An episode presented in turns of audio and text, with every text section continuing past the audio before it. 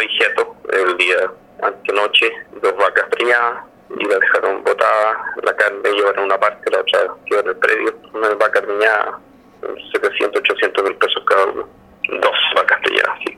Sí, esto está sucediendo ya hace mucho tiempo. Un vecino, Serpibonca, también la semana pasada le cambiaron dos vacas. La verdad, bueno, el año pasado también fuimos víctimas de objetos en más oportunidades.